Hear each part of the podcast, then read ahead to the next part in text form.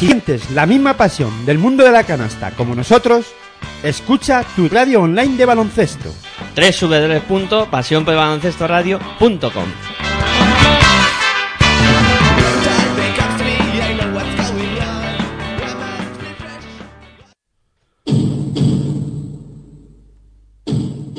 Aquí comienza Territorio ACB.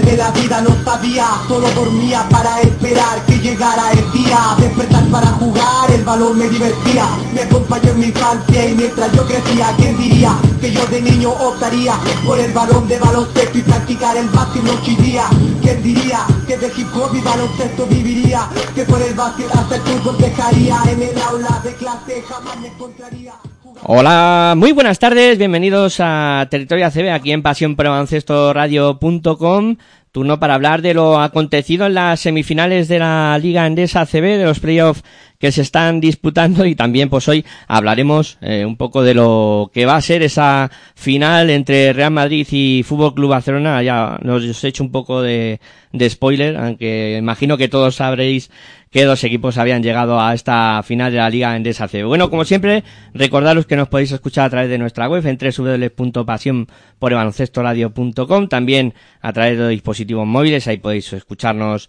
en nuestra aplicación, que es totalmente gratuita, también podéis escucharnos a través de TuneIn Radio, y si no podéis escuchar el programa en directo, pues siempre tenéis la ocasión de ir a IVOS y de apoyar este proyecto y pues por apenas 2,99 eh, aportar ahí para que pues este proyecto pueda seguir a, adelante.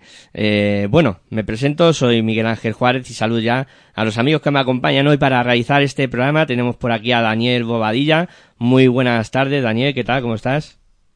Muy buenas tardes, Miguel Ángel, muy buenas tardes, Aitor, y buenas tardes a nuestra audiencia. Pues bien, de momento todo bien, vamos a ver y analizar qué es lo que ha sucedido en esas semifinales de los playoffs de la Liga CB y hacer un- una previa de la final. Pero también me gustaría empezar este programa eh, eh, mostrando mi alegría y la de todo el equipo de Pasión por el Baloncesto Radio, porque Pablo Lasso, el técnico del Real Madrid, sufrió un infarto el fin de semana pasado, pero afortunadamente está recuperándose, ya ha salido del hospital, está en su casa y me gustaría manifestar la alegría porque el técnico vitoriano se encuentre bien y bueno, y esperemos que se recupere por completo y la temporada que viene lo tengamos de vuelta en el banquillo el equipo merengue.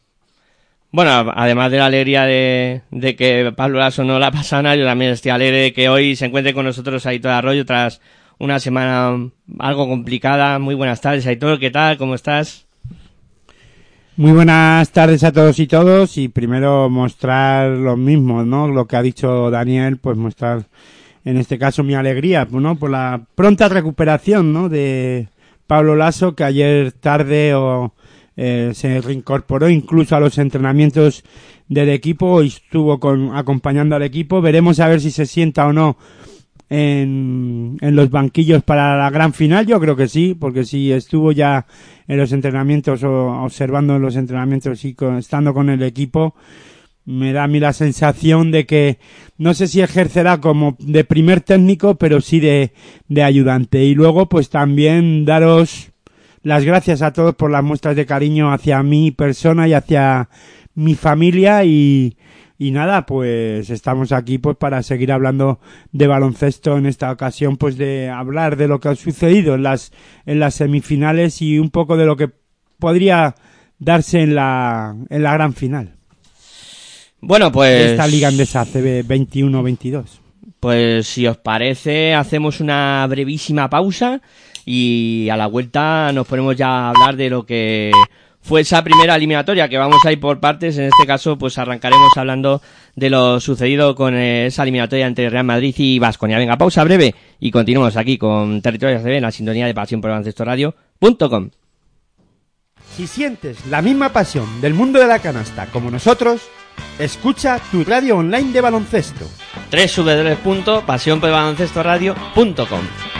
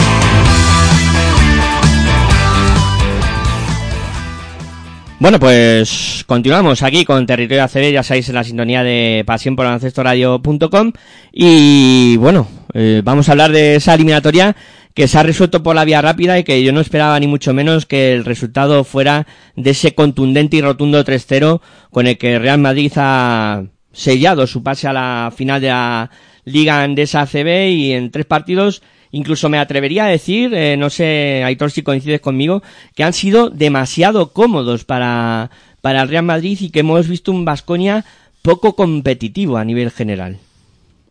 Bueno, el Real Madrid ha sido superior, ¿no? Y, y se sentía superior, yo creo, durante toda la temporada a un Vasconia que, pues que ha tenido sus altos y sus bajos, ¿no? Y, y le ha tocado en esta ocasión, pues, eh, enfrentarse a un Real Madrid que mentalmente, después de lo que ha pasado también durante la, temporada, pues se siente fuerte, ¿no? Y, y más allá de los problemas físicos de algunos jugadores, que incluso el tercer partido de, de esta eliminatoria, el Real Madrid llega a enfrentarse a Basconia en Vitoria sin bases puros, pues es capaz de también de salvar ese escollo y de hacer un gran de un gran partido y, y de llevarse la eliminatoria como bien has dicho con mucha superioridad no yo creo que por dentro se siente fuerte el equipo blanco con un Walter Tavares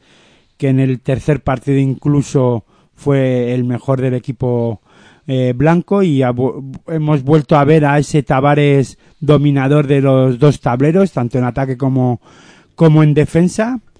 Eh, a un Poirier que sigue jugando a un alto a un alto nivel después de, de también pues pasar por altos y bajos en, en su juego y una vez ya clasificados para la Final Four de la de la Euroliga pues Poirier está a un nivel muy muy bueno y, lo, y, los dos son muy dominantes, ¿no? Ahora mismo, tanto, eh, vamos, ahora mismo en lo que es la Liga Andesa ACB y en esta, en estos playoffs están siendo los dos jugadores más importantes del equipo blanco, ¿no? Y luego a eso le sumamos que defensivamente creo que el Madrid ha cogido un nivel muy bueno, eh, de juego defensivo y, y los equipos que se enfrentan a, al equipo blanco pues lo, lo sufren, ¿no? Ya lo pasó en, la, en los cuartos de final entre ante Manresa y en este caso también ante ante Vasconia. Vasconia pues bastante hacía con estar ya en las semifinales, pasó con a, pasó apuros para para pasar a la, la, eliminatoria de los cuartos de final ante ante Valencia Basket. Es verdad que consiguió ganar los dos partidos de fuera de casa en, en Valencia, si no me corregís, y, eh, y perdió contra Valencia en, en su pista, ¿no? Pero yo creo que esta, estos playoffs para para Vasconia han sido un fiel reflejo de lo que ha sido la temporada, ¿no? Eh, pues eso, sacar partidos fuera de casa a lo mejor que uno no espera y luego en casa perder partidos como los que ha perdido dos partidos que ha jugado en su pista en la, en la, en la eliminatoria, tanto en semifinales como en cuartos de final, los dos, los dos los ha perdido, ¿no? Y ha ganado, de los cuatro que ha disputado fuera, ha ganado dos. Bueno, con un buen Fontecchio en algunas fases, con Baldwin haciendo buenos partidos pero no siendo regular, con un, el, este, Hedriaitis que también irregular en todo momento por fuera y para mí es un hombre muy importante en el equipo vasconista y un poco el termómetro.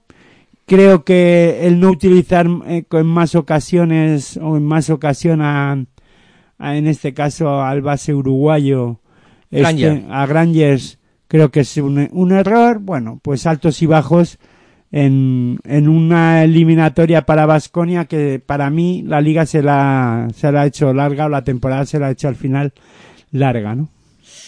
Dani, ¿tú qué, qué opinas de esta eliminatoria? Si a grandes rasgos, no sé si estarás de acuerdo con Aitor o no, ya la puntualizaré cosas.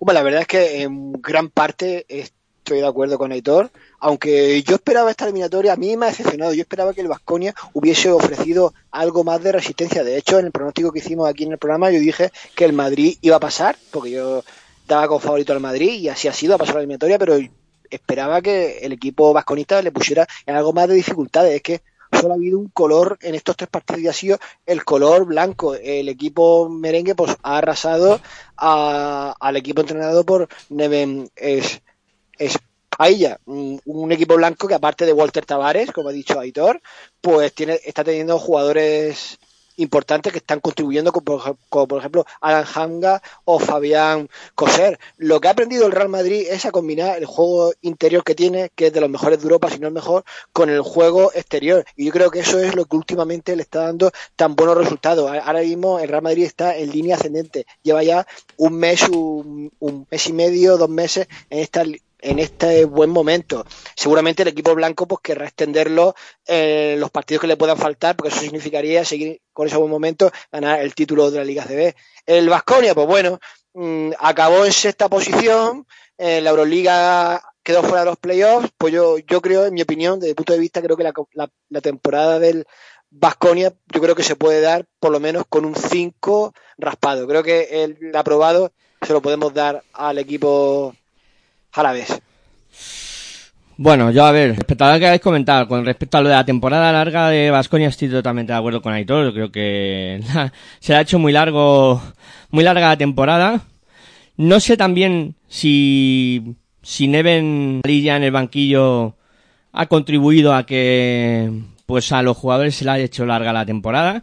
Y me explico porque la rotación al final, eh, se hablaba mucho de la rotación de Dusko Ivanovic eh, con esos ocho jugadores más o menos que, participaban en, la rotación, pero ha sido llevar Neven Espalilla y, por ejemplo, un jugador que estaba siendo importante como es Seder Keskis, que no me salía el nombre, eh, ha desaparecido de esa rotación, ¿no? Y, quizá Neven ha tirado más. ¿Cuánto de, importante ha sido Seder Keski para, para Dusko Ivanovic? Bueno, 15, mm, 17 minutos por partido. ¿Pero cuánto de importante? Pues yo catalogaría que bastante importante. No muy importante, pero sí bastante importante en esa rotación.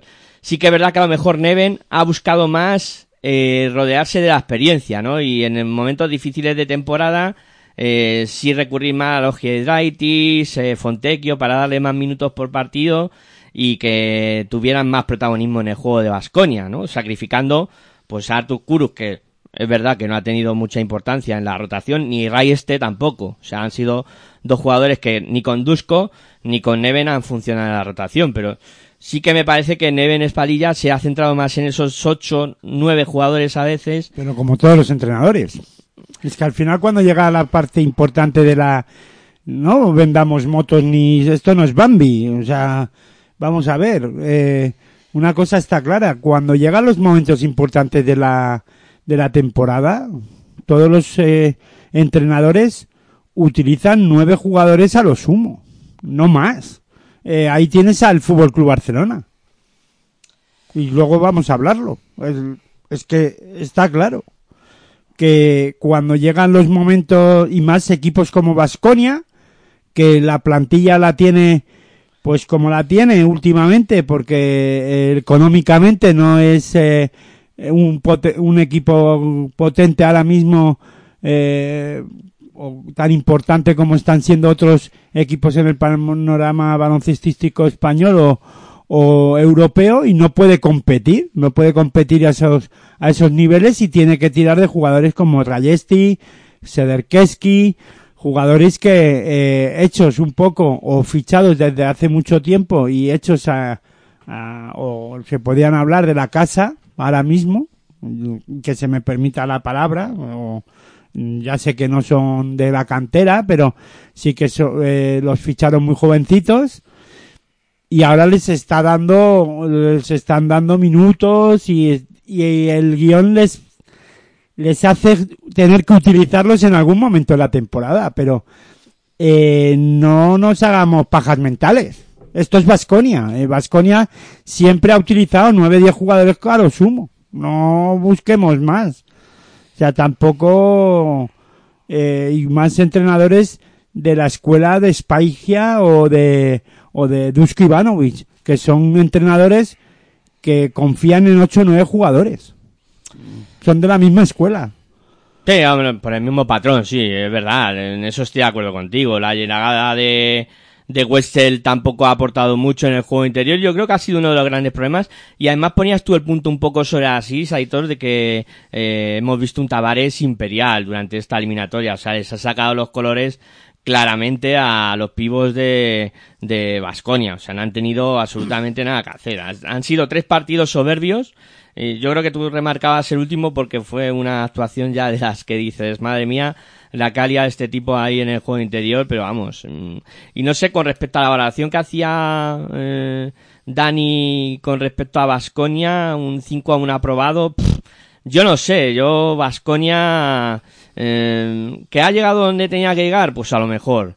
Pero que si miras un poco el nivel o el balance general de lo que ha sido la temporada del, del cuadro vasconista, a lo mejor te queda un, poco un pozo ahí de decir, "Mm, este equipo podía haber hecho algo más o podía haber, eh, al principio, cuando tú veías la, la plantilla, mm, parecía ilusionante, ¿no? Decías, eh, fichajes en juego interior bastante potentes, con Steven Enus, con, con Landry Nogo, que luego salió a, a Burgos, eh, con, eh, con Fontecchio, con Baldwin, decías, bueno, este equipo la puede liar este año, ¿no? Pero al final, sin copa, eh, cierto que eh, terminó sexto en la ACB y luego consigue pasar esos cuartos de final en, en partidos contra, contra Valencia, que otro de los datos que ha hecho también me quedo con ellos.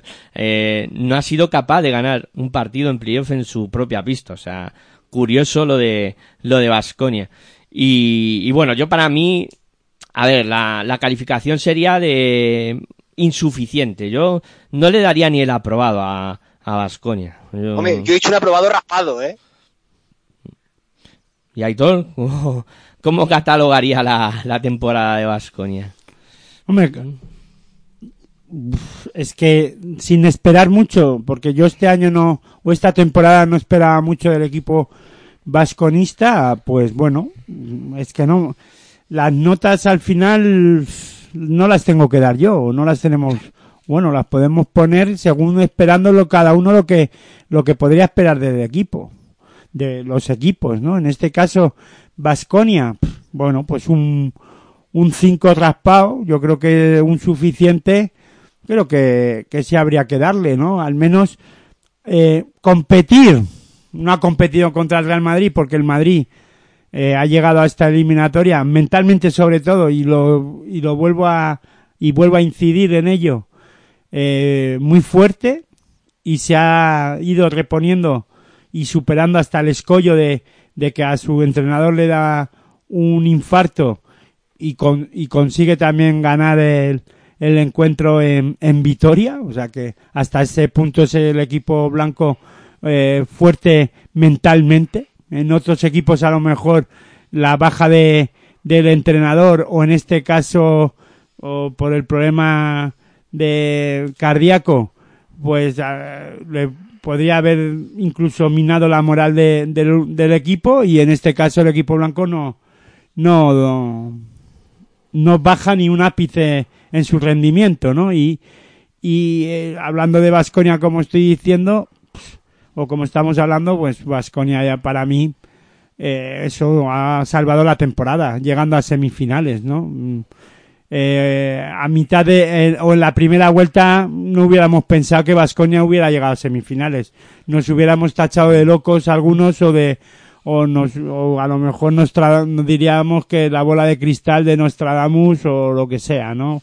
Y yo en este caso Yo recuerdo, Aitor, que dijiste cuando antes de que empezaran los playoffs, o sea, cuando empezaron, que apostabas por Vasconia para que accediera a semifinales, que le iba a ganar, que le iba a ganar a Valencia Vázquez, o sea que eso fue lo que dijiste en su momento. Sí, claro, pero le- pero incluso uno que tengo aquí delante me mira hasta mal, ¿no? Diciendo tú que estás contando.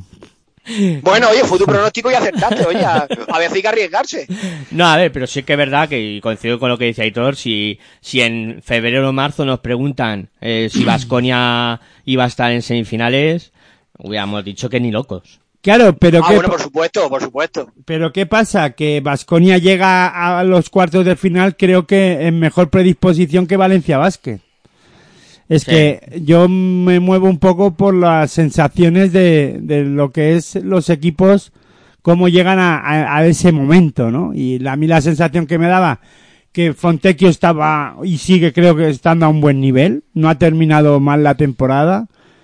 Gedriaiti ya lo he dicho, eh, altibajos. Baldwin cuando está enchufado, pues es un jugador que es imparable. Para mí es un jugador más que aprovechable para cualquier equipo de la Liga Andesa ACB. Ahí lo dejo. El Madrid necesita bases. y yo creo que, que en este caso eh, llegaba mucho mejor que Valencia Basket. Ya sé que ahora no toca hablar de Valencia Basket, pero que para mí llegaba mucho mejor, ¿no? En esa, en esa predisposición de enfrentarse en unos cuartos de final de, de unos playoffs, ¿no?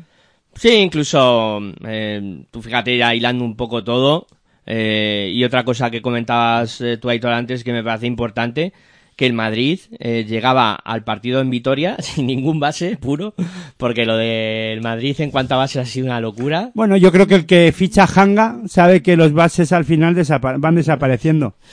Sí. No sí, sé sí. por qué. Sí. Habrá que estudiarlo. Habrá que hablar con Iker Jiménez. A ver si tiene algo que ver el Hanga. Sí, sí, Porque en el Barça ya pasó también. Hanga tiene ahí un muñeco, ¿no? Y va pinchando ahí. Y dice, mira, Eurtel, que jugó un rato. Por cierto, un detalle de- curioso lo de Eurtel.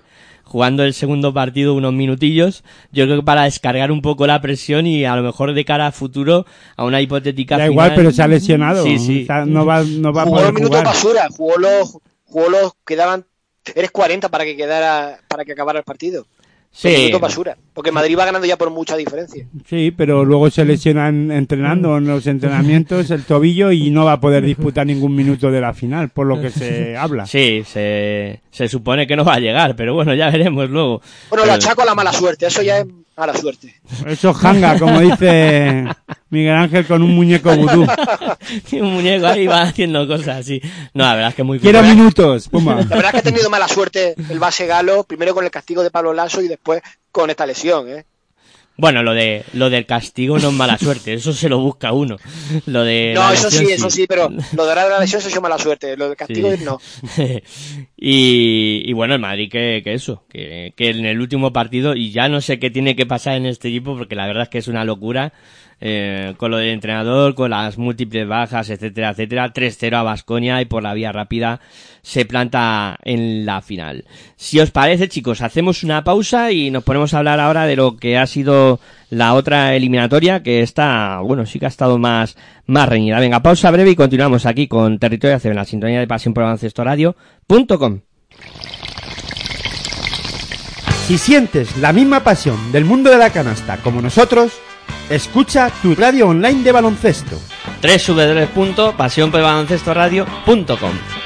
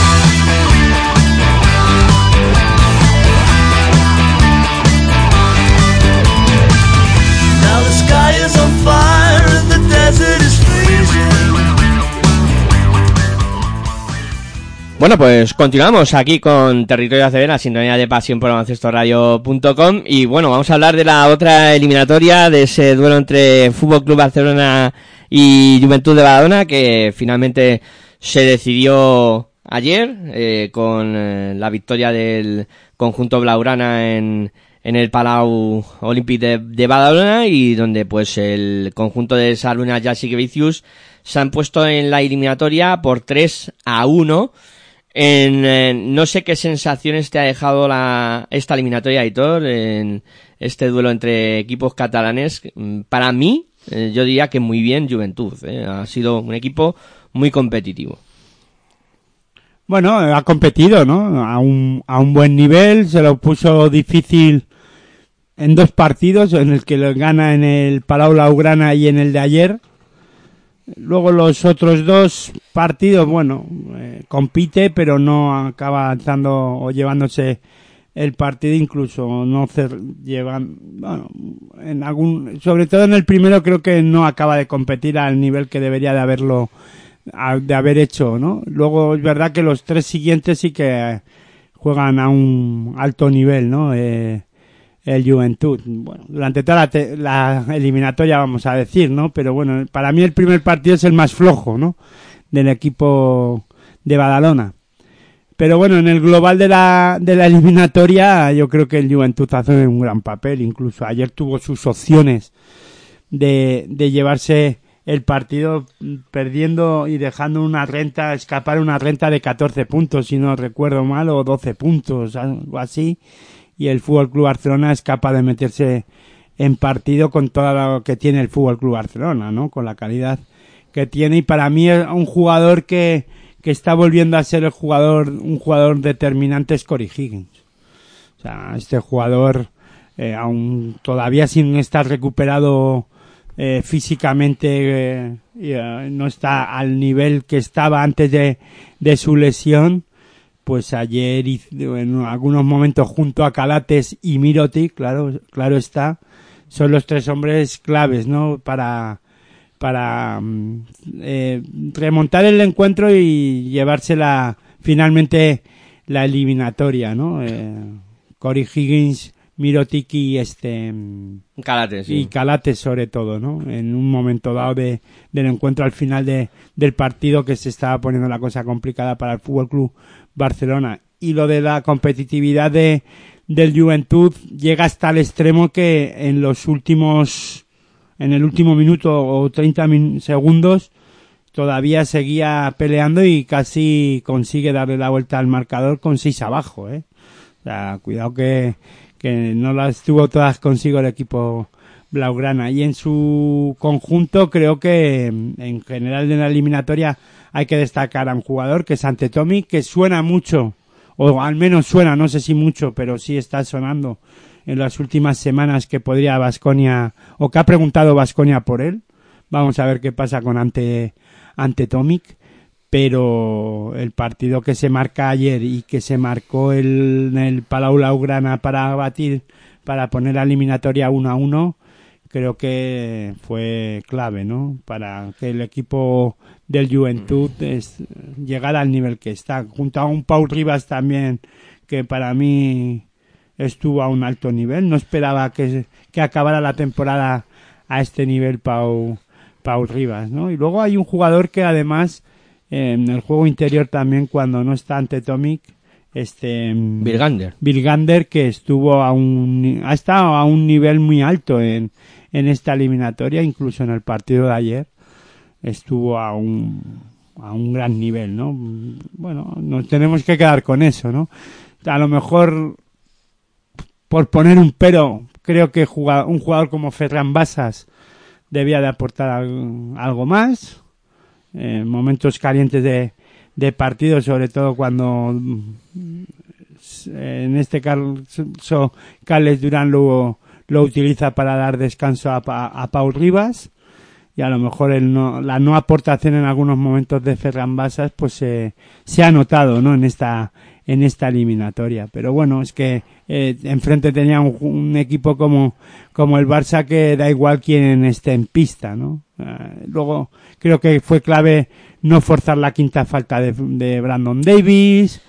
Eh, luego también pues claro, eh, a un jugador como Lamprovitola que cuando parece que no está, pero cuando aparece te, te hace daño, te castiga además en momentos eh, que el equipo blaugrana no anota y te anota un triple como ocurrió ayer eh, in extremis, ah, faltando pocos segundos para que se acabe la posesión, la posesión cuando el equipo del Juventud está defendiendo a un alto nivel y eso pues hace que los pequeños detalles que se suelen decir son estos, ¿no? En este caso yo me quedo con eso, ¿no? Eh, un triple de Mirotic eh, también de la nada que se inventa cuando eso cuando el equipo del Juventud está haciendo una gran defensa y bueno pues tienen jugadores de mucha calidad ¿no? Mm, Bastante de acuerdo con lo que ha dicho Aitor. No sé tú, Dani, si, si crees que los tiros han ido por ahí en, en la eliminatoria o qué has visto. Hombre, pues yo vi los partidos, vi los partidos de esta eliminatoria y chapó por el Juventud, porque yo lo que había pronosticado era que el Barça iba a pasar y así ha sido, pero también dije que lo iba a pasar un poquito mal y se ha cumplido, porque el Juventud ha estado a punto, pero a punto de haber forzado el quinto partido. De hecho, cuando consiguieron la victoria en el segundo partido ahí en el Palau, dije, cuidadito, que el, el equipo verdinegro es capaz de llegar al quinto partido. Le faltó muy poco, porque yo lo que vi ayer en ese cuarto partido fue que en el segundo cuarto el Juventud perdonó bastante. Tenía que haber aprovechado ahí para haber dado un poco más de puntilla al Barça, porque cometió ciertos errores que eso le llevó a que el Barça pues, luego se le pusiera por delante y finalmente se llevase este partido. Un Barça que, por supuesto, ha sido ligeramente mejor, pero ojo, ligeramente porque Juventud ha plantado cara en todos los encuentros que ha jugado. Y como siempre destacar ante Tomic, el faro de Dubrovnik, que aparte de sonar para Vasconia, yo también he escuchado que suena para Valencia Vázquez, eso creo haber visto. Eh, Pau Rivas también que me ha gustado mucho en algún partido. Y luego también uno que se ha olvidado Aitor, bueno, Simon Birgander también, pero uno que se le ha olvidado a Aitor decir que ha dado la cara y ha hecho un buenos partidos ha sido eh, Derek Willis, caballo loco, como le dicen en la televisión. Ha sido uno de los mejores del equipo verdinegro en estas eliminatorias y en general en la temporada. Y luego por parte de Barcelona, pues bueno, el, de siempre, Nicola Miroti, la Provítola y bueno, y Cory Higgins, que como dice Aitor, desde su vuelta a, lo- a las canchas, pues poco a poco está cogiendo ese buen nivel. La verdad es que yo eh, no esperaba que, lo, que fuese a tener un alto nivel de juego en tan poquito tiempo después de venir de una lesión. Yo eh, apuntillar, ¿no? Solo lo que sobre lo que ha dicho este en este caso Dani. No creo que, sobre todo de lo del partido de ayer de, del segundo cuarto, es verdad que mm, el Juventud coge una amplia renta y no es capaz de, de ampliarla en el segundo cuarto. Eh, sin realizar demasiadas pérdidas de balón, pero sí a lo mejor no contra el rebote en, muchas ocasiones. Pero creo que, que al final, eh, donde la clave está, y es que en este baloncesto mal llamado moderno, la clave son los terceros cuartos. Y ahí es donde el Juventud, después del descanso, no sale enchufado con la, eh, como había acabado el segundo cuarto o la primera parte del partido de ayer, ¿no? El, el Fútbol Club Barcelona le remonta, creo que le hace un, par- un parcial de 6-16 o, Sí, algo o así, sí, 6-15, algo así, ¿no? Ahora no, no que, lo estoy hablando de memoria, ¿no? Y, y estamos hablando de que en los, los terceros cuartos del Fútbol Club Barcelona, si no me corregís, eh, o si repasamos toda la temporada, en esta temporada los terceros cuartos son muy fuertes. Y hay que aguantarle, ¿no? Y yo creo que ahí es donde, donde eh, pierde la oportunidad, incluso le remonta con mucha facilidad. Eh, creo que al final acaban 46-46 en un momento dado, ¿no? Y ahí es cuando empieza ya el Juventud a no estar cómodo en el partido, incluso va eh, si se me permite la, la expresión de, en el algor ciclista, haciendo la goma. Eh, poniéndose tres arriba, eh, cuatro abajo, incluso cuando se pone cuatro o cinco abajo en el, en el último cuarto, le cuesta meterse en partido, ya le va costando cada vez más eh, hacer puntos. Todo también va eh, eh, porque enfrente tiene a un Fútbol Club Barcelona que sabe lo que tiene que hacer, que es intentar llevarlo lo más lejos posible ante Tomic del aro, que lo consigue en algunos momentos, cuando ante Tomic no puede postear o no coge el balón al poste bajo, o cuando lo coge demasiado lejos del aro, pues ya eh, no tiene ese rango de, lanzamiento en el que pueda aprovechar. Luego también sigo pensando que los hombres pequeños, quitando Pau Rivas en un momento dado, eh, no se atreven a, forzar acciones por dentro. De hecho, sigo diciendo que fue clave no buscar la quinta de Brandon Davis, que está muy cómodo por eso mismo, porque los hombres, porque los hombres pequeños no, no fuerzan más acciones, eh, pues de cortar la zona e incluso dividir o, ¿por qué no buscar el aro? Ya digo, quitando Paul Rivas en, en algunas acciones aisladas. Hablo del último cuarto, ¿eh? Y, me, y, y lo demás yo creo que, bueno, eh, el problema también está en que, claro, eh, problema, que claro, el Barça tiene jugadores que pueden lanzar todos. En el Juventud, pues, ante Tommy, Joel Parra en algún momento, pero también luego desaparecido en el último cuarto. Eh, Ferran Basas no está acertado, Paul Rivas hace lo que puede. Vingander pues se crece por momentos, pero no es el que tiene que acabar en este caso decidiendo. Y Caballo Loco, como tú dices, trotón en algunos momentos, pero en el último cuarto no aparece para nada. Hmm, A ver, uf, habéis comentado tantas cosas que no sé por dónde empezar. Pero sí que, a ver, estoy bastante de acuerdo que ayer eh, ya sí que Vinicius es muy listo, ¿no? Porque en un momento dado ve que Tommy se está haciendo daño, lo, lo intenta echar de la zona y como, y como la piña estaba tan fallón desde la línea de tres, es que al final hacen dos de 16 en tiro de tres, o sea, dices, una locura. Y, y claro, dices, eh, ¿cómo mete los puntos eh, Juventud? Pues me está haciendo daño Tommy, lo saco fuera. Eh, Willy sí que en algún momento metía algún triple, pero el resto Sí, del pero en, la- en- en en el momento clave no. En los momentos, en el último cuarto, que es cuando, ya digo que al Juventud es donde más le cuesta anotar. Eh, Sí, sí. En el último Ah, cuarto. tercer- final del tercer cuarto y último cuarto al Juventud va remolque, que va anotando, que cuidado que incluso se pone por delante en algún momento del, del último cuarto, tres arriba, pero ya no está cómodo, ya cada vez le cuesta más anotar. Al Barça también, pero claro, aparece un triple de Miroti de la nada, aparece la Amprovitola, eh, Calates, eh, no nos olvidemos de Calates, de Cory Higgins, claro, ya estamos hablando de cuatro o cinco cuatro hombres. jugadores, sí, que ya te pueden hacer mucho daño. Y es que el partido, este partido, el último, eh, siguió el guion que, que fue la final de la Copa entre Barça y Madrid. O sea, el mismo guion. Un Barça que en la primera parte le costó horrores, con un eh, Real Madrid que en esa final de la Copa defendió el primer tiempo a muerte. Y el, la segunda parte, como tú dices, ahí te entra un poco desenchufado Juventud. Y a partir de ahí el Barça empieza a crecer en su juego ofensivo.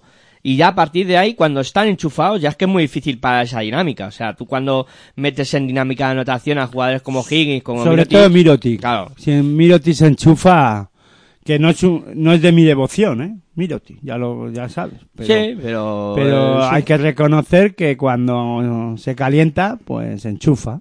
Es un jugadorazo. O sea, estoy de acuerdo No, yo contigo. estoy, yo- vamos a ver, yo no le quito ni- No, no, no. ningún- en ningún momento eh, la calidad que tiene y lo que hace. Y, y tiene muy buenos fundamentos.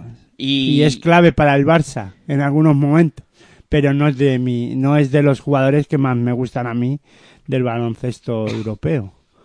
Iba a hacer una pregunta sobre el Barça, pero mejor las hago al en, luego cuando hablemos de la final. Eh, mejor hablamos de, de Juventud, eh, de un poco también cuál ha sido... la nota un 10 sobresaliente. No puedes pedirle más a, al Juventud. Llegar a o estar en condiciones de o en Eurocup. Vamos ya a hablar también de las competiciones europeas. Eh, Chapo, aunque le eliminaran in- a lo mejor in extremis, nadie esperábamos que cayera en, el, en Badalona, incluso se hablaba de por qué no opciones de tenía estaba a tres partidos o a cuatro de, de poder estar en la Euroliga, pero creo que, que en Europa ha llegado donde tenía que llegar. Eh, luego también Copa, ¿no? Estuvo en la Copa. Y, y en semifinales después de 19 temporadas Mm. sin apa- aparecer en una semifinal de la liga en la- esa ACB. Yo creo que a lo mejor sobresaliente es mucho, pero es que hasta notable sobresaliente, notable alto. Venga, va, pues un notable alto. Tú, Dani, como... Sí, yo creo que mejor así. un- yo, yo también pienso lo mismo que tú, un notable alto. Si hubiera llegado más lejos, quizás la Eurocup le hubiera dado a lo mejor, no un, no un 10, pero sí un 9. Pero yo creo que la temporada en general del Juventud creo que se puede considerar de excelente. Por lo tanto, creo que ese notable, notable alto es muy merecido. Yo ahora lo que mi, lo que más me eh, para la temporada que viene, lo que más me mm, ¿cómo lo diré? Intriga. Sí, intriga o sí, lo- es saber qué va a pasar con esta plantilla. A ver qué pasa con Antetomic. Es que mantener otra vez otra temporada más Antetomic para mí al nivel en el que está creo que es- va a ser complicado. Aunque tampoco me sorprendería que, que se quedara porque eh, tiene mucho arraigo a Barcelona y yo creo que por ahí si algo le puede no hacer moverse a Tommy que es eso que, que en Barcelona está muy a gusto y muy cómodo y creo que aquí es el jefe en Badalona aquí domina eh, el vestuario y, eh, y el juego en sí es una especie de doble beach en Valencia Sí, sí, sí. podría, si me permitís decirlo. Imagino que Paul Rivas continuará una temporada más, Guillem Vives. Yo creo que si no se desmantela mucho y son capaces de, de mantener a Tommy, Joel Parra y compañía, yo creo que este Juventud la temporada que viene nos podía hasta sorprender, porque no? Eh, llegar a, a- a incluso Dar un pasito más. a Eurocup, sí, incluso, ¿por qué no? A tener suerte, porque bueno, este, em, tener suerte en los extranjeros que pueda fichar, que pueda llegar alguno que enchufe más y que les mantenga un poquito más metido en partidos importantes o, que sean capaces de cerrar el partido o mantenerle ahí en la línea de poder llegar a ganar al Barça dos partidos seguidos en una en una hipotética eliminatoria. Y, y por qué no o sea, veremos a ver también lo que sale de abajo pero sobre todo acertar en los fichajes que puedan eh, realizar si no se desmantela mucho el equipo si se empieza a desmantelar el equipo ya cuidado Yo es Yo que... Son jugadores estoy de esos que han intrigado, nombrado que dicen que tienen oferta. Por ejemplo, Rociansky, que no está jugando por lesión, dicen que tiene de, de Turquía alguna oferta. Eh, Joel Parra también está siendo tentado por Real Madrid y Barça. Eh, o sea que yo creo que no desmantelar el equipo entero, pero con que le quiten Hombre. tres jugadores así, ya le dejarían bastante tocado, ¿eh? que Bronciaski siga o no, para mí no es pri- eh, un- Fundamental. el- el- eso, no es un jugador fundamental para la continuidad del nivel de del Juventud, ¿no? Porque al final Bronciaski que es un tirador que, a ver, que es un jugador que para el Juventud le viene muy bien y que se ha notado en un partido como el de ayer, por ejemplo. Pero bueno, se le puede encontrar un, un sustituto Pero más, más Willis menos, pero por ejemplo un jugador este como verano, Joel y o como y ha Antetomic. hecho una buena temporada. Dani, perdona, está hablando Aitor y... Ah, vale, vale, vale. Perdona, dime, dime. No, que, por ejemplo, un jugador como Derek Willis, que ha hecho buena temporada, po- es uno de los que podría recibir ofertas perfectamente. Sí, pero por- pero son jugadores Willis, por ejemplo, que, son sustituibles. ¿Cuántos no Willis han cuántos Willis han aparecido en el Juventud o en cualquier equipo ACB? Te quiero decir. para eso- que tener buen ojo, un director deportivo con buen ojo. Ya, pero yo imagino que ya está ya antes estos van por delante unas eh, dos meses o tres antes que nosotros. Sí, pero sobre todo hay... Ah, para mí son claves tres piezas ahora mismo en este Juventud. Joel Parra ante Tomic Y Pau Rivas. y Pau Rivas son tres jugadores. Y, y por qué no meter a Guillem Vives? Que yo creo que, que está también cómodo y, y eh, una de las mejores temporadas en mucho tiempo que ha hecho. Pues de esos Guillem que han Vives. nombrado, hay dos que, a lo- que podrían salir. Eh, Joel Parra y Ante Tomic. Bueno, ante Tommy sería posi- es posible que salga, es normal, eh, o debería de ser normal, pero yo creo que él se encuentra cómodo en, en Badalona. Él está a gusto allí, sí. Es un jugador ya veterano que no tiene que demostrar nada en ningún lado. O sea, si yo creo que si si ante Tommy tuviera menos edad o 30 años, es que no sé ahora los que tienen. ¿eh? 34. Claro, 24. yo- claro, por eso. Si tuviera 30 y dirías, bueno, es que no juegan en ningún equipo Euroliga, Claro. pues eh, eh, con los ojos cerrados digo que ante Tommy no iba a, continu- no iba a continuar. Pero para mí, eh, ante Tommy, creo que lo tiene claro. Retirarse en el Juventud. Lo que va a ser más difícil es sujetar a Joel Parra. Ahí sí Eso, creo- bueno, pero es norm, pero ves, es que es un ejemplo. Claro. Joel Parra no ha ido, no ha jugado más allá del Juventud.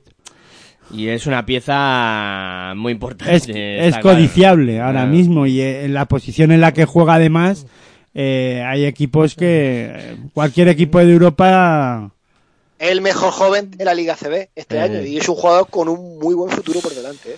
Y nacional. Sí, bueno yo todo eso lo cojo que- No hay que verle en algún luego equipo- es que yo es que los jugadores de cantera de como Joel Parra me da igual o sea a ver tiene mucha calidad El último ejemplo es Arostegui, que en Valencia, bueno, lo ha hecho bien, pero ya no ha destacado lo que estaba destacando en Juventud. Claro, pero es que eh, jugar en casa eh, bajo, eh, bueno, en, en la en la esta de confort, ¿no? Sí, sí, sí, claro. Sa- salirte de la zona de confort no es fácil. Estás en, en Badalona, que... Y no, y que eh, aunque no anotes o que aunque no hagas bien las cosas, se te va a aplaudir. Eres de la casa, se te va a perdonar casi eres todo. el nene y, claro... Y es la pieza codiciada, ¿no? Sí, sí, sí. Totalmente de acuerdo contigo, ya veremos a ver. Para mí la calificación de... Yo creo que debería de continuar la temporada más Joel Parra y decir, bueno, vamos a ver qué somos capaces de hacer la temporada que viene. O sea, llevando la, iner- la inercia de esta, sentándose eh, Morales con Carles Durán, director técnico que ahora no sé quién es del, del Juventud, y abrir el abanico y decir, bueno, ¿qué queremos? Y, hacer un esfuerzo para que ciertos hombres continúen y acertar en los fichajes. El, ¿Por qué no? Brociaski, que se quede. Y a ver si le respetan las lesiones. Eh. Virgander sería bueno también que lo sujetaran, porque yo creo que va a ser un pivo de Hombre, eh, pero es que yo creo que eh, la columna vertebral deben de sujetarla con cierta, con, con, que, con- y que continúen los que están. O sea, si, Mm. si Vingander no continúa después de lo que ha hecho esta temporada, porque ha, cre- ha dado un pasito más. Sí. Está siendo un jugador bastante importante. Andrés Feliz también, que ha hecho un Claro, buen final, por eso, sí, sí. a ver, yo creo que hay jugadores que aunque no los hemos nombrado, se da por hecho que han hecho una grandísima temporada, ¿no? Porque si no, no se llegaría hasta donde estamos. Lo que pasa que, bueno, si pierdes a Vingander, digo, a- sí, si pierdes a Vingander, hombre, yo creo que sería una pieza tan, es una pieza difícil de, de sustituir, pero bueno, pero no es como ante Tommy, Ah, es más determinante. No, no, no, no es lo mismo. O Pau Riva. Está claro. No, no, no, no llegaría a ser lo, lo mismo, ¿no? Eh, bueno, chicos, si os no parece... nos paramos más a hablar del Barça y del Madrid porque Porque vamos a hablar ahora. Ahora, ahora. Os haré alguna pregunta que queda en el alero. Eh, venga, hacemos una pausita No, y de aleros también podemos Sí, también. venga, hacemos una pausita y continuamos aquí con Territorio ACB, la sintonía de pasión por baloncestoradio.com. Si sientes la misma pasión del mundo de la canasta como nosotros, escucha tu radio online de baloncesto. www.pasionporbaloncestoradio.com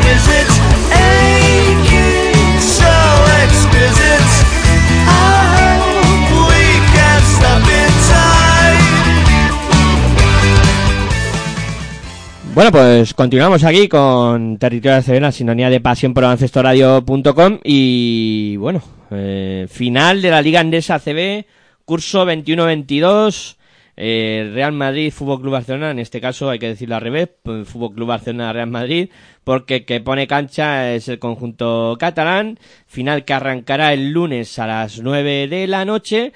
Y una final que, bueno, yo voy a hacer varias preguntas. Primero, eh, que no sé ni cómo hacer esta pregunta después de tanto tiempo y después de las estrelladas que he metido con el Real Madrid. Eh, un Real Madrid sin bases, con muchos problemas físicos, etcétera, etcétera.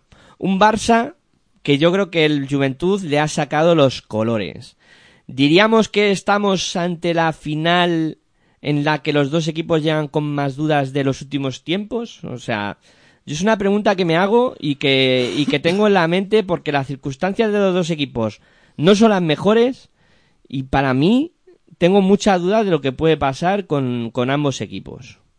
Bueno, yo pienso que el Madrid si llega de la mejor forma que pueda llegar.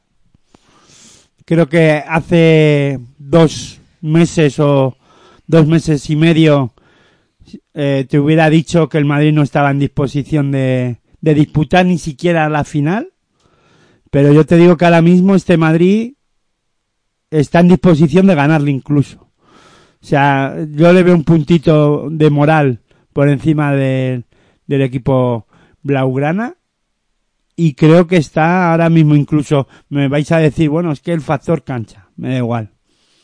O sea, ahora mismo el Madrid es, no voy a decir superior al, al Barça porque eso no, no es así, sobre todo porque, perdón, el Madrid tiene problemas en la posición de base, pero moralmente llega mejor que, que el, que el Fútbol Club Barcelona. El Fútbol Club Barcelona viene tocado de la, de la propia Euroliga.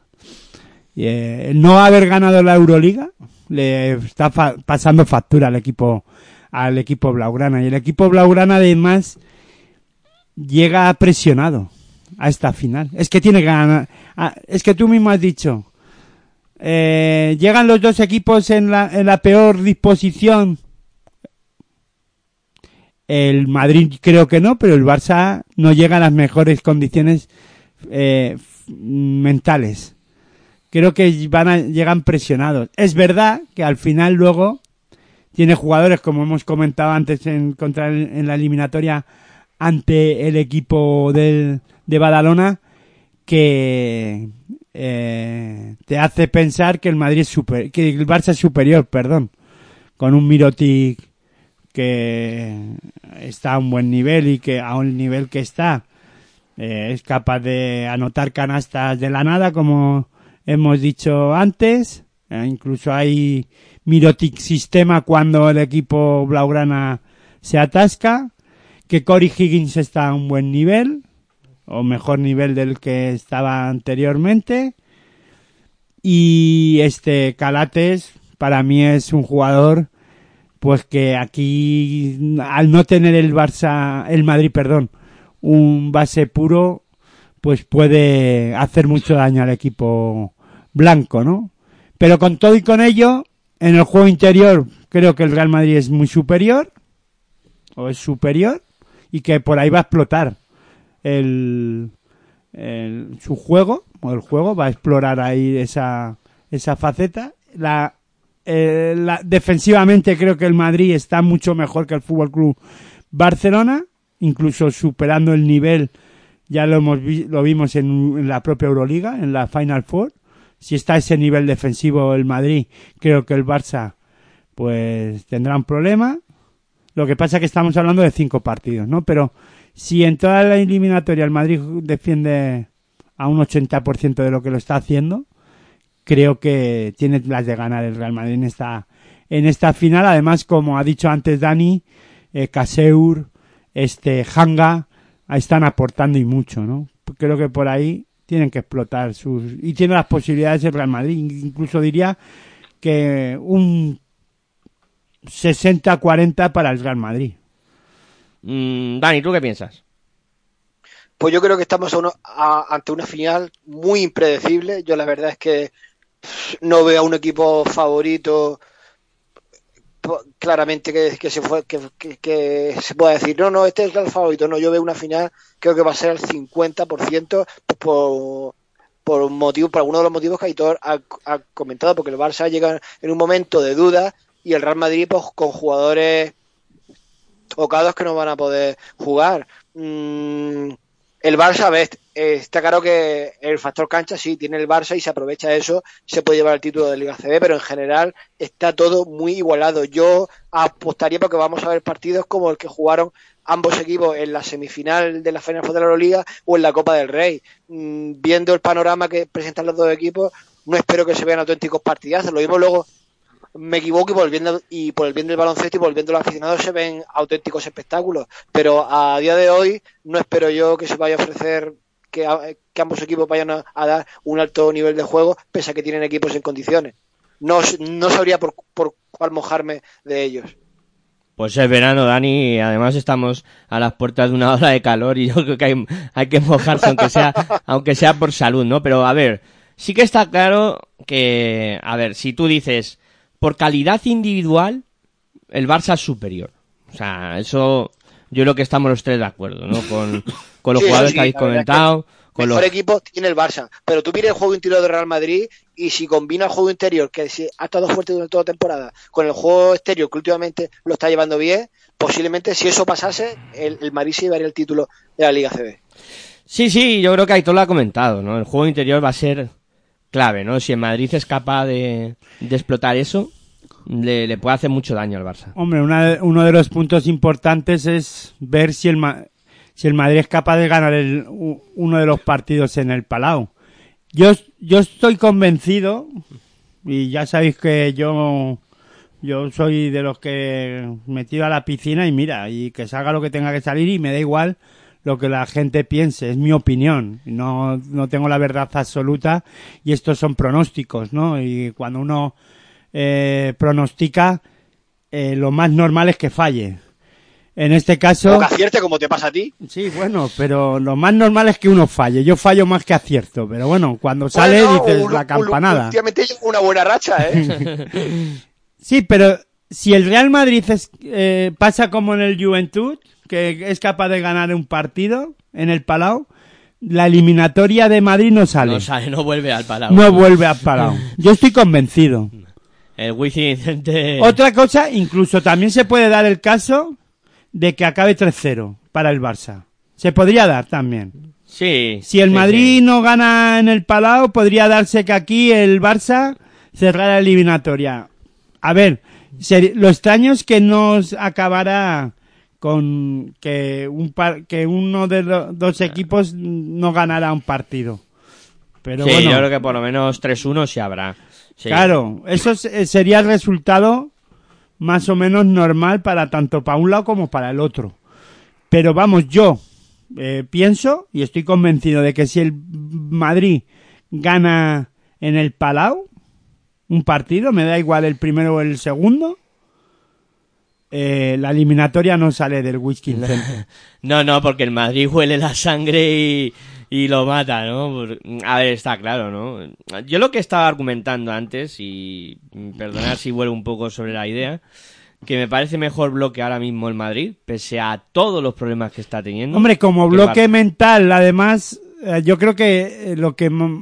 A ver, dicen que nunca hay mal que por bien no venga, ¿no? Todo el jaleo este que pasó en el tema de la fiesta o no fiestas, o vamos, eh, que al final acaban apartando del equipo a tanto a Eutel como a Tompkins. y luego les vuelven a la disciplina del equipo y si juegan no juegan y todo eso.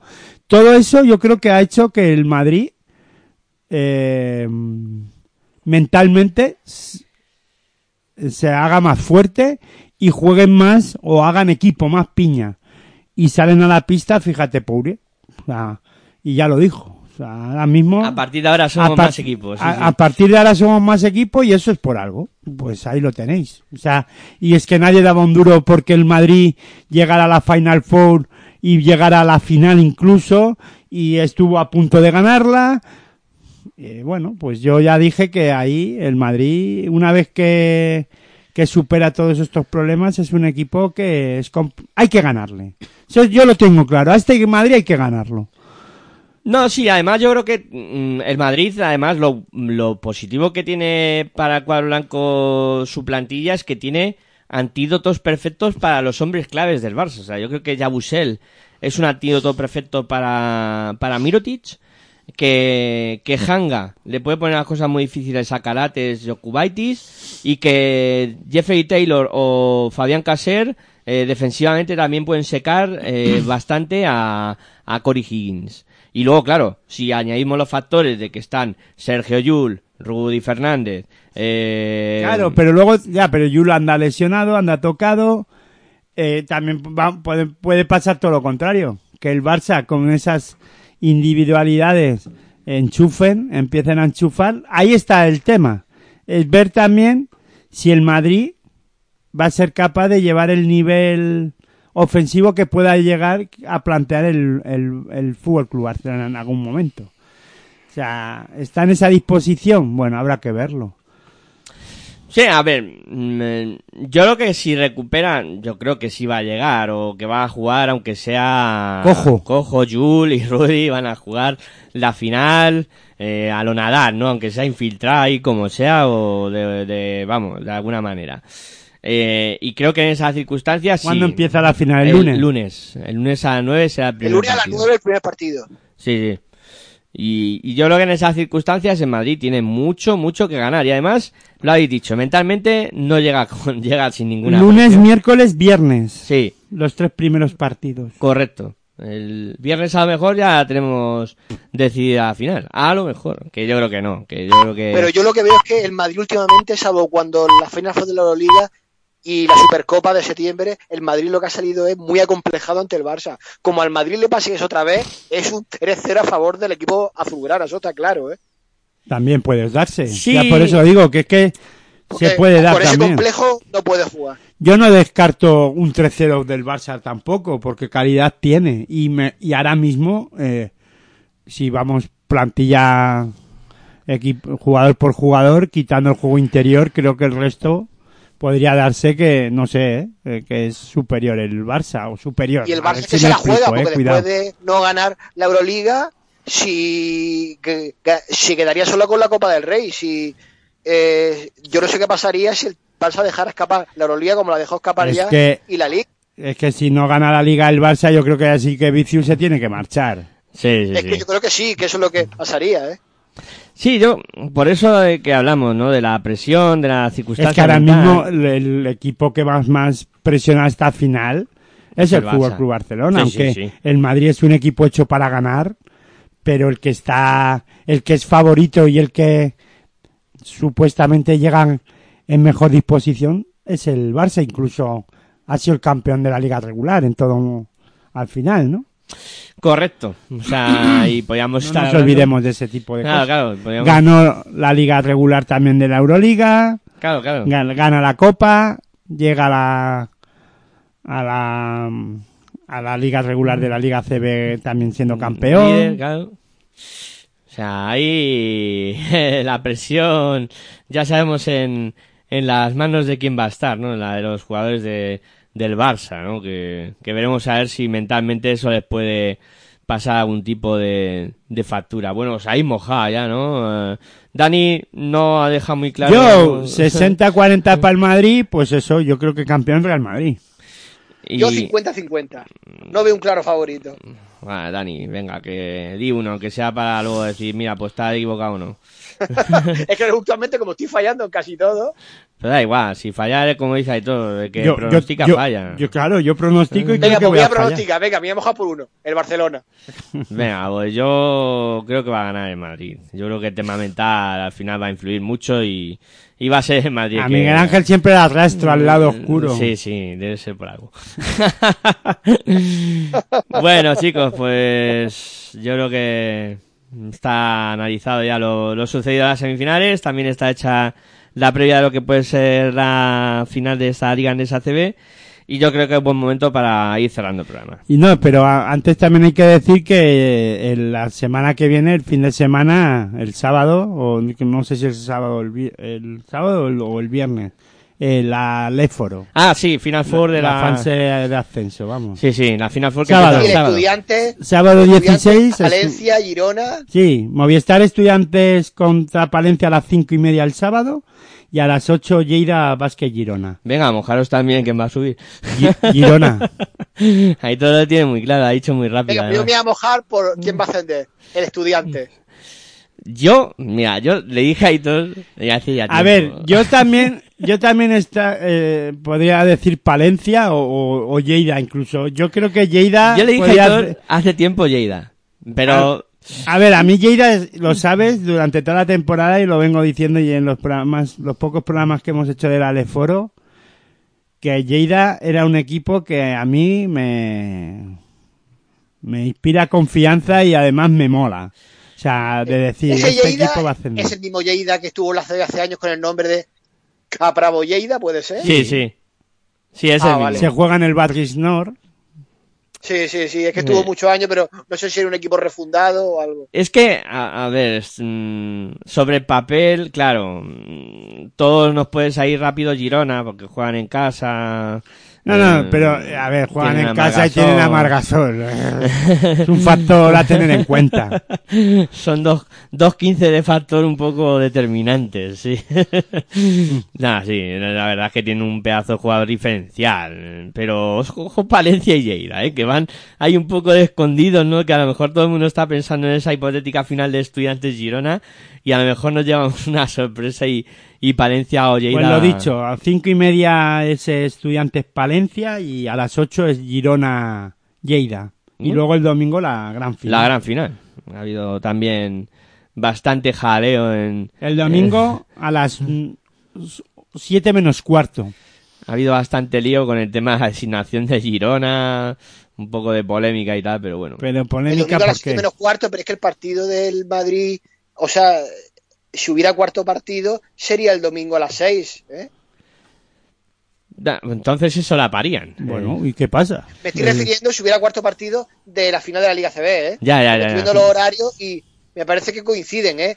Co- Comprobarlo vosotros por si estoy equivocado, pero No, no, no, yo lo he pues- comprobado antes porque y creo que sí. ¿eh? Porque coincida, pues es que no pasa nada. Es El que que- quiera ver la CB va a ver la CB y el que quiera ver No, la de es que, pero es que a mí en esa guerra de horarios es que esto se solapa, esto, pues es que cada uno que elija lo que quiera ver. Al final te vas a solapar No, con lo- algo. lo- los aficionados de uno verán a su equipo y los aficionados de otro al otro y ya está. Y los que, y los que nos gusta seguir todo tendremos seis pantallas y ya está. Así que eso no... Como, Y si no, que diferido. Como muchas veces hemos dicho, si estás esperando a que no coincida con nada, no juegas nunca. Últimamente ya no, últimamente hasta, vamos, que a mí me hace mucha gracia cuando es que se juega la final de la Copa de Europa de fútbol ya, pero es que a mí yo quiero ver baloncesto, a mí el fútbol, Sí, pero cuando son deportes distintos no pasa nada. Pero mira, si estoy viendo aquí, si hubiese cuarto partido de Real Madrid-Barça sería el domingo en el Wizzing Center a las 6 de la tarde. Pues si hubiera cuarto partido. Y luego Hola. también estoy viendo aquí los horarios y la, fin- y la final por el ascenso a, a la, a la ACB siete menos cuarto. sería el... Sí, 7 menos cuarto, sí. O sea que se solaparía. Vale, pues eh, como dice Aitor, multipantalla y ala. Eh, Y ya resuelto el problema. Y si no al diferido, no Sí. pasa nada. Si es que ya el diferido ya se ha hecho como algo... On demand. Sí, no, claro, pero es que es como no verlo en directo, no, no, yo lo veo en di- anda, que no me trago yo partidos en diferido, madre mía. Mientras que no te hagan spoiler, bueno, y, ya uno... y si me lo y si me hacen spoiler, pues me tengo que fastidiar y lo veré igual. Es que al final Bueno, chicos, pues venga, vamos a ir cerrando este territorio ACB de hoy.